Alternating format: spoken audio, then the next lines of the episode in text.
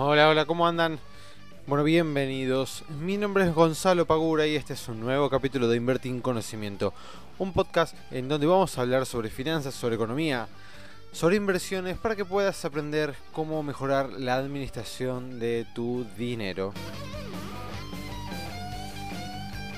Buenas, buenas, buenas, buenas, buenas, ¿cómo andan amigos y amigas? Buenos días, buenas tardes, buenas noches, sea cuando sea que estés escuchando este nuevo capítulo del podcast de Invertir en Conocimiento, el capítulo número 22. Increíblemente ya tenemos 22 capítulos. Eh, bueno, la verdad que cuando comencé el podcast, sinceramente, em, lo arranqué con unas expectativas bastante bajas, sinceramente. No sabía cuál iba a ser la... Eh, si le iba a gustar o no a, las personas que nos siguen en las redes, que venían leyendo el blog. Eh, pero la verdad que tuvo mucha aceptación y eso me pone muy contento porque es un formato en el cual me encanta poder este, volcar algo de, de lo que de lo que sé, de lo que aprendí en estos años y, que por suerte estoy recibiendo muy buenas críticas de todos y todas ustedes. Eh, así que les agradezco por venir escuchando todos los capítulos y ir este, cada vez aumentando más la cantidad de personas que, que, escuchan el podcast. En Spotify vamos subiendo de posiciones, así que también muy feliz en ese sentido.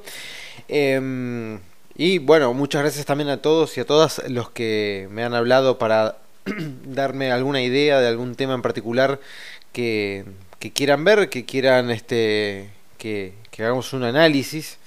Porque bueno, imagínense que grabar 22 capítulos, ¿sí? Eh, y tener temas nuevos constantemente todas las semanas que no sean, digamos, eh, meramente eh, de la eh, economía en general, es bastante complicado, ¿sí?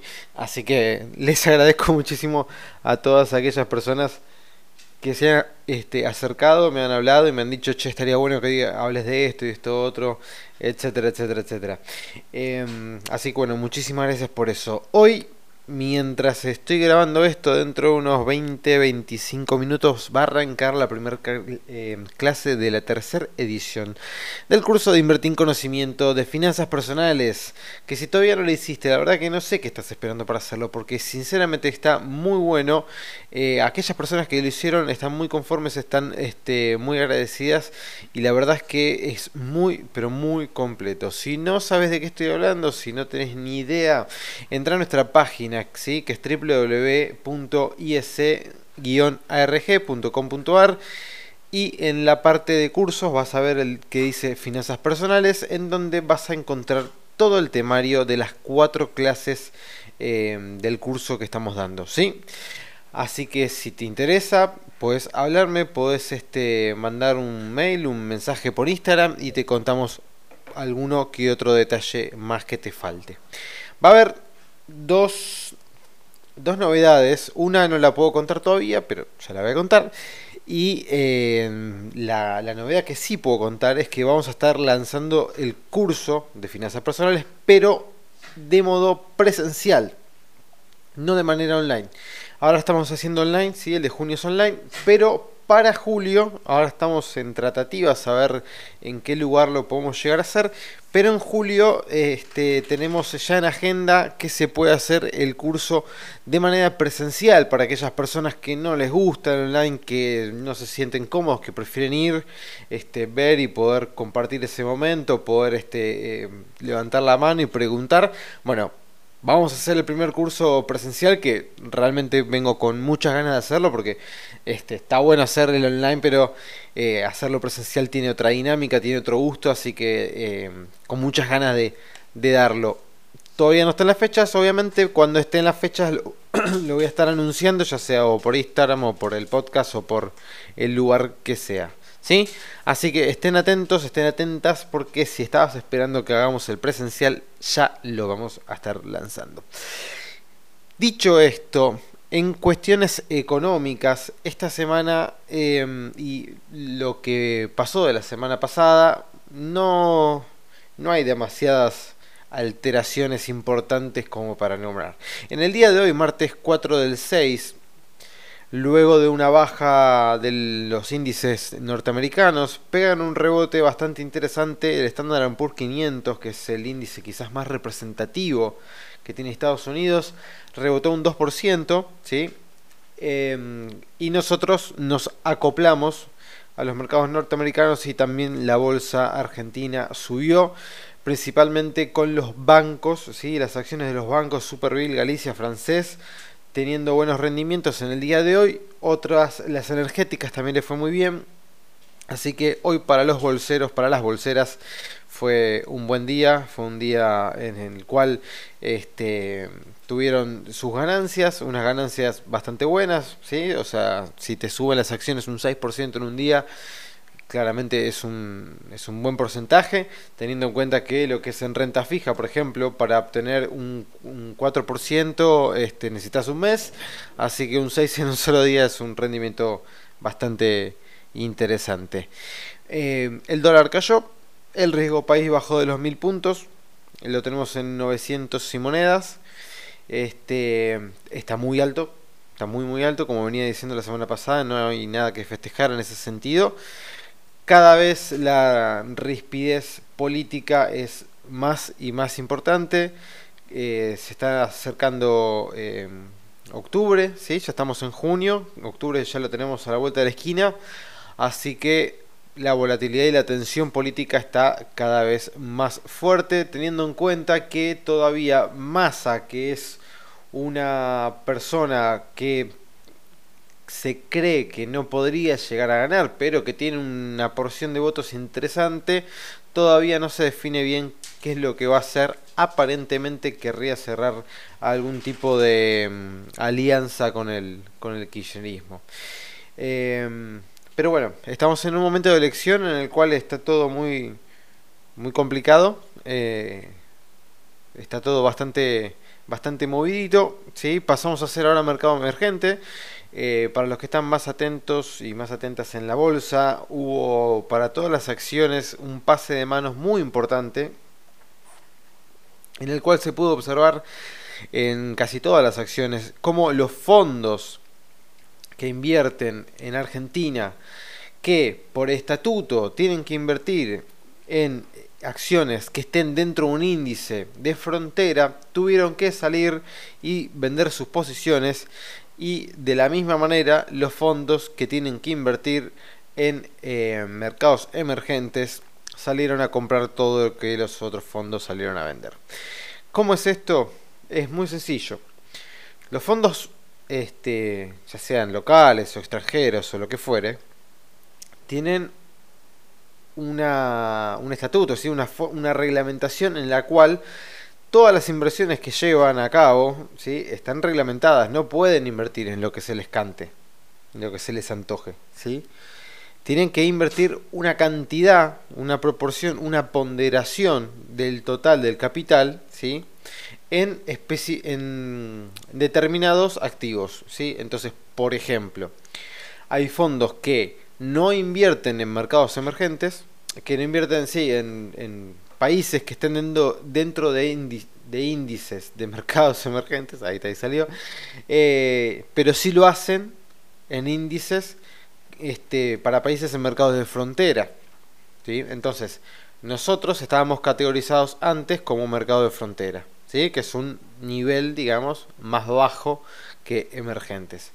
Entonces, todos esos fondos que sí invierten en mercados de frontera, pero que no pueden invertir en mercados emergentes, el día que Argentina pasa de frontera a emergente, sí o sí, necesariamente, tienen que salir a vender todas esas posiciones. ¿Está bien? ¿Y quiénes son los que las compran? Bueno, del otro lado tenés a los fondos que tienen que invertir una cierta cantidad de su cartera en países en mercados emergentes, entonces salen a comprar los activos este, argentinos, ¿sí? que eh, tenía una ponderación muy chiquita eh, dentro del, del, índice de emergentes, pero bueno, salieron a comprar fuerte, por eso si se fijan en los volúmenes operados, ese día son bestiales, ¿sí? son muy pero muy importantes. Ese puede llegar a, a ser, a ver, cambió la calidad de los fondos que están invirtiendo ahora. ¿sí? Antes podríamos decir que era más cercano a un fondo eh, vulgarmente llamado buitre, ¿sí? Eh, ahora tenemos fondos de, mayores, de, de, mayor calidad. Em, bueno, en lo que es economía tenemos en principio eso. ¿sí? No tenemos después muchas más cosas. El dólar de vuelta por temas del agro y por este, el buen día que tuvo Estados Unidos Hoy cayó un poquito, lo tenemos todavía entre 45 y 46, así que está bastante, bastante quieto en esos niveles y estimamos que se va a mantener así hasta las elecciones, que es digamos la estrategia básica que tiene como para poder bajar un poco la, la inflación, ¿no? O sea, necesariamente necesitan tener el tipo de cambio lo más quieto posible para que los próximos eh, resultados de inflación que tenemos en nuestro país sean más bajos que los anteriores. Van a seguir siendo altos, pero por lo menos que sean un poquito em, más bajos, ¿sí? Bien, la vez pasada hablé sobre inversiones, hoy vamos a hablar directamente sobre finanzas personales, ¿sí?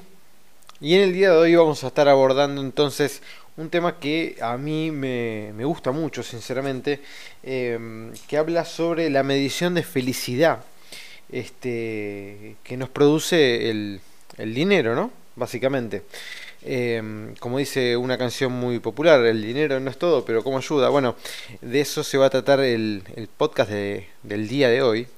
Em, de cómo a ver, ¿por qué es importante utilizar bien nuestro dinero eh, y por qué es importante combinar el uso del dinero en la compra de objetos ¿sí? que tenemos como objetivo comprar? No sé, podría ser este, un instrumento, una vestimenta, un auto, una casa, no sé, lo que se les ocurra.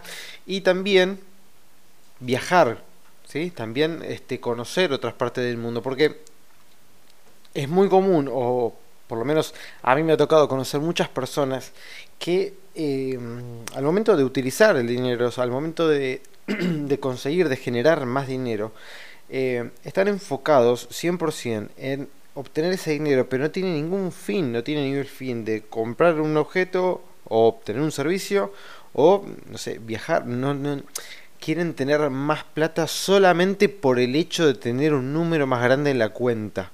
Lo cual no tiene, no tiene ningún sentido. O sea, ¿para qué quieres tener más dinero si no lo vas a terminar utilizando en nada? Que, a ver, quizás hay personas que me dicen, no, bueno, pero a mí me produce felicidad tener más plata. Bueno, ¿Pero para qué le querés? No, porque aquí quiero tener más plata. ¿Pero para qué querés tener más plata? No te sirve para nada tener plata. Te sirve tener experiencias, te sirve tener este con ese dinero poder utilizarlo para vivir cosas nuevas, para tener emociones. Entonces, si tu objetivo hoy en día es tener más dinero en la cuenta bancaria y llegar al millón de pesos, bueno, quizás después de mucho esfuerzo, ahorro, paciencia y hacer buenas inversiones llegues a tener ese millón de pesos y te puedo asegurar que cuando llegues no vas a sentir felicidad, vas a decir, ah, bueno, llegué y ahora, bueno, ahora quiero más, este, más millones. No te va a producir una felicidad real obtener más dinero y tener un número más grande en tu cuenta bancaria te va a obtener te va a dar felicidad el dinero cuando empieces a usarlo en cosas que a vos realmente te sirvan, cosas que a vos realmente te hagan feliz, ¿sí? Sabemos por diferentes estudios, ¿sí? de diferentes economistas que se dedicaron a estudiar la cómo, cómo las personas y el dinero este, estaban relacionados y si les producía felicidad o no, cómo estaba correlacionado. Por ejemplo, un dato de color, si quieren, eh, el hecho de quedar desempleado, ¿sí? produce una, un, daño en el bienestar emocional de las personas mucho más fuerte que, un, este, que tener empleo y vivir en un país de alta inflación, por ejemplo. ¿sí? Pero volviendo a lo que venía diciendo antes, también por estudios hechos por economistas, sabemos que las experiencias suelen ser más eficaces ¿sí? para generar bienestar emocional que eh, comprar un objeto. ¿Por qué? Porque cuando compramos un producto, un objeto, ya sea un auto, no sé, un pantalón o lo que fuere, al momento de comprarlo nos produce una felicidad inmediata quizás muy grande, ¿sí? Muy muy grande, pero ¿qué pasa? Con el tiempo eso se torna algo ya habitual, ¿sí? Eh, tenerlo se transforma en algo natural, entonces este, ya no nos produce la misma felicidad que el primer día que lo tuvimos. Y quizás hasta le empecemos a encontrar algunos defectos, ¿viste? Te compraste un auto, gastaste X cantidad de dinero y después te das cuenta de que los asientos no son tan cómodos, que, no sé, no podés ver bien cuando doblás para la izquierda, qué sé yo, lo que fuere. Este, comparado con otro auto que te podrías haber comprado por la misma cantidad de dinero. Eh, en cambio, las experiencias suele pasar al revés no solamente recordamos con mucho aprecio esa experiencia que vivimos, sino que encima tendemos a borrar los aspectos negativos que tuvieron este, ese viaje, por ejemplo, y privilegiamos los aspectos positivos. Eh, por ejemplo, cuando este año no, el año pasado me tocó eh, viajar con mis amigos, tuve la suerte de poder viajar con mis amigos y irnos a, a Tailandia, que, que fue una experiencia que hoy nos juntamos, charlamos y, la verdad que este, lo extrañamos muchísimo porque fue un viaje increíble, pero así increíble que fue el viaje, lo bien que la pasamos, tuve que volar de Argentina hasta allá 28 horas, o sea, tuve que ir de Argentina a Brasil, Brasil, Dubai, Dubai, Tailandia. O sea, me tomé dos aviones, tardé 28 horas en llegar. Eh, realmente en el viaje la pasé muy, pero muy, muy mal. Estaba totalmente agotadísimo, no podía más. Imagínense la vuelta, todavía fue peor volver a, tu país este, teniendo ya eh, veintipico de días de vacaciones. La verdad que no está bueno, tengo que viajar 28 horas, pero así todo recontra valió la pena. Y hoy cuando me pongo a pensar, ni, ni me acuerdo de cuántas horas viajé, sinceramente. Me acuerdo de todos esos momentos este, buenísimos y divertidos que me van a quedar de acá a, toda la vida. Que cada vez que nos juntamos decimos, che, ¿te acordás que hicimos tal cosa? Sí. Bueno. Y es un gasto que yo me acuerdo y esto eh, lo quiero recalcar. Yo estuve a punto de no viajar. Y estuve a punto de no viajar justamente por el dinero. Porque realmente era mucha plata que, que en ese momento... Eh, ni siquiera tenía. Eh, pero bueno, eh, mis amigos me dijeron, no te lo puedes perder, o sea, esta va a ser la única vez que viajemos, se está dando que están, están yendo todos y dije, bueno, tienen razón, no, puedo no ir. Eh, terminé, yendo, terminé yendo, haciendo un esfuerzo económico gigante y no me arrepiento en lo absoluto. Hoy lo pienso y digo, ¿cómo me casi me pierdo este viaje por, por no gastar la plata? Digo, ¿qué, qué qué absurdo, ¿no? O sea, ¿para qué quería yo ese dinero si no tenía en ese momento ningún objetivo? Este, y casi, casi que no, porque tenía una parte, digamos, me faltaba eh, otra parte para poder completar el viaje y casi no, no lo hago. Y me iba a perder un viaje increíble por no, por no querer gastar el, dinero. Y hoy lo pienso y no, recontra lo valió, valió cada centavo que, que, gasté y lo volvería a gastar totalmente eh, feliz, feliz porque de eso se trata, ¿no? O sea, si nos esforzamos todos los días trabajando este 8, 9, 10, 12 horas, lo que sea, para poder obtener ese, ese dinero, ¿sí? Em, primero tenemos que utilizarlo de manera consciente y ser responsables. Si lo derrochamos, ya estamos empezando mal.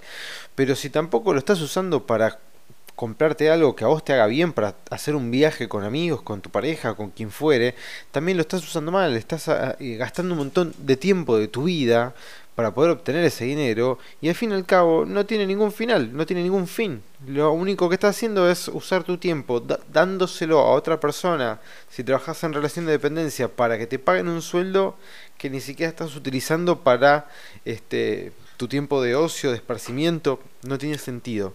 Si estás en ese, en ese mm, momento de tu vida en que no querés gastar el dinero, te recomiendo que te replantees ah, sinceramente si estás por el, por el buen camino eh, y te recomendaría que dejes de pensar así, que el dinero es muy importante porque nos sirve para comprar y para obtener las cosas que necesitamos en el día a día, pero es más importante aún poder eh, disfrutar ¿sí? gracias a ese esfuerzo que hacemos trabajando de, nuestra vida, de nuestras amistades, de nuestra pareja, eh, y utilizar el dinero justamente para eso, para ser un poco más felices todos los días.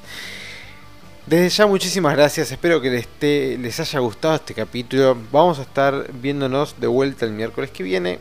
Y los tengo que dejar ahora porque tengo que comenzar la clase que arranca en 4 minutos. Así que les mando un fuerte abrazo a todos, espero que tengan una linda semana y nos estamos viendo el próximo miércoles. Chao.